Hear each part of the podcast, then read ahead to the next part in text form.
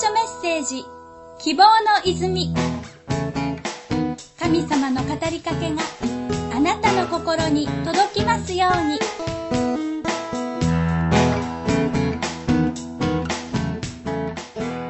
時折電線にスズメが1羽止まっているのを見かけることがあります。本当に目立たないのですがその姿は可愛らしいものです。マタイの福音書10章29節2羽のスズメは1アサリオンで売っているでしょう。しかし、そんなスズメの1羽でも、あなた方の父のお許しなしには地に落ちることはありません。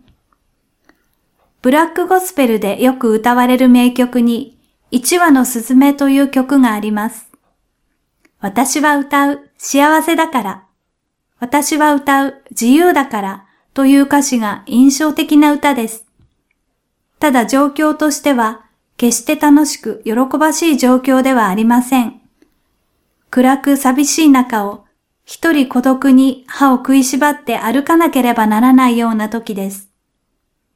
歌詞はこう続きます。彼の視線は一羽のスズメにさえ注がれている。そんな方は私をご覧になっていらっしゃる。その彼とは神のことです。どんなに小さな存在であっても、どんなに遠く離れているように感じる時であっても、神はあなたに目を留め、その歩みに関心を持って関わろうとしてくださっています。たった一人で苦しみの中にあえいでいるとき、ぜひ思い出してください。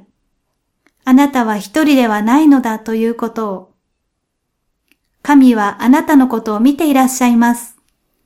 どんなに自分が小さく思える時も、大きな神の愛情が注がれています。こ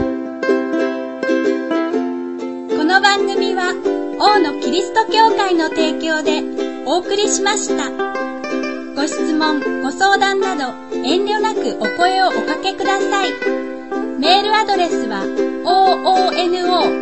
oono.com kyokai.org 電話番号は042-743-5674です。お待ちしています。